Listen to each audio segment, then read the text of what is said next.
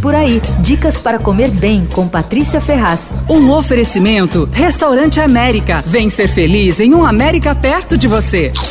O que anda fazendo sucesso é o hot dog da marca americana Nathan's Famous, que desembarcou por aqui. É uma filial de uma rede de lanchonetes que foi fundada em Nova York em 1916, mais exatamente em Coney Island, e já tem mais de 200 unidades espalhadas pelo mundo. Quem trouxe para cá foi um empresário, dono do Barbecue, uma marca de açougue e restaurante, e está fazendo sucesso.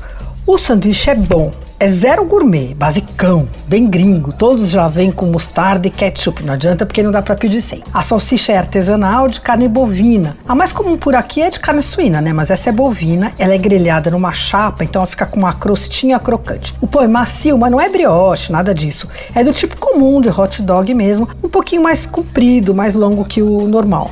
A estrela é o Coney Island, com mostarda e chucrute, custa R$19,00. Tem um bem gostoso de cheddar cremoso e bacon crispy, custa 25. Aí tem uma invenção brasileira, catupiry e bacon, mas esse eu não provei. Ah, tem uma coisa boa que é o corn dog. A salsicha é empanada em uma massa à base de milho. Tem gosto de pão de milho. E aí ela é frita e vem num palito. É bom. Se quiser provar o hot dog do Nathan's Famous, tem entrega pelo Rap e pelo iFood. Você ouviu Por Aí.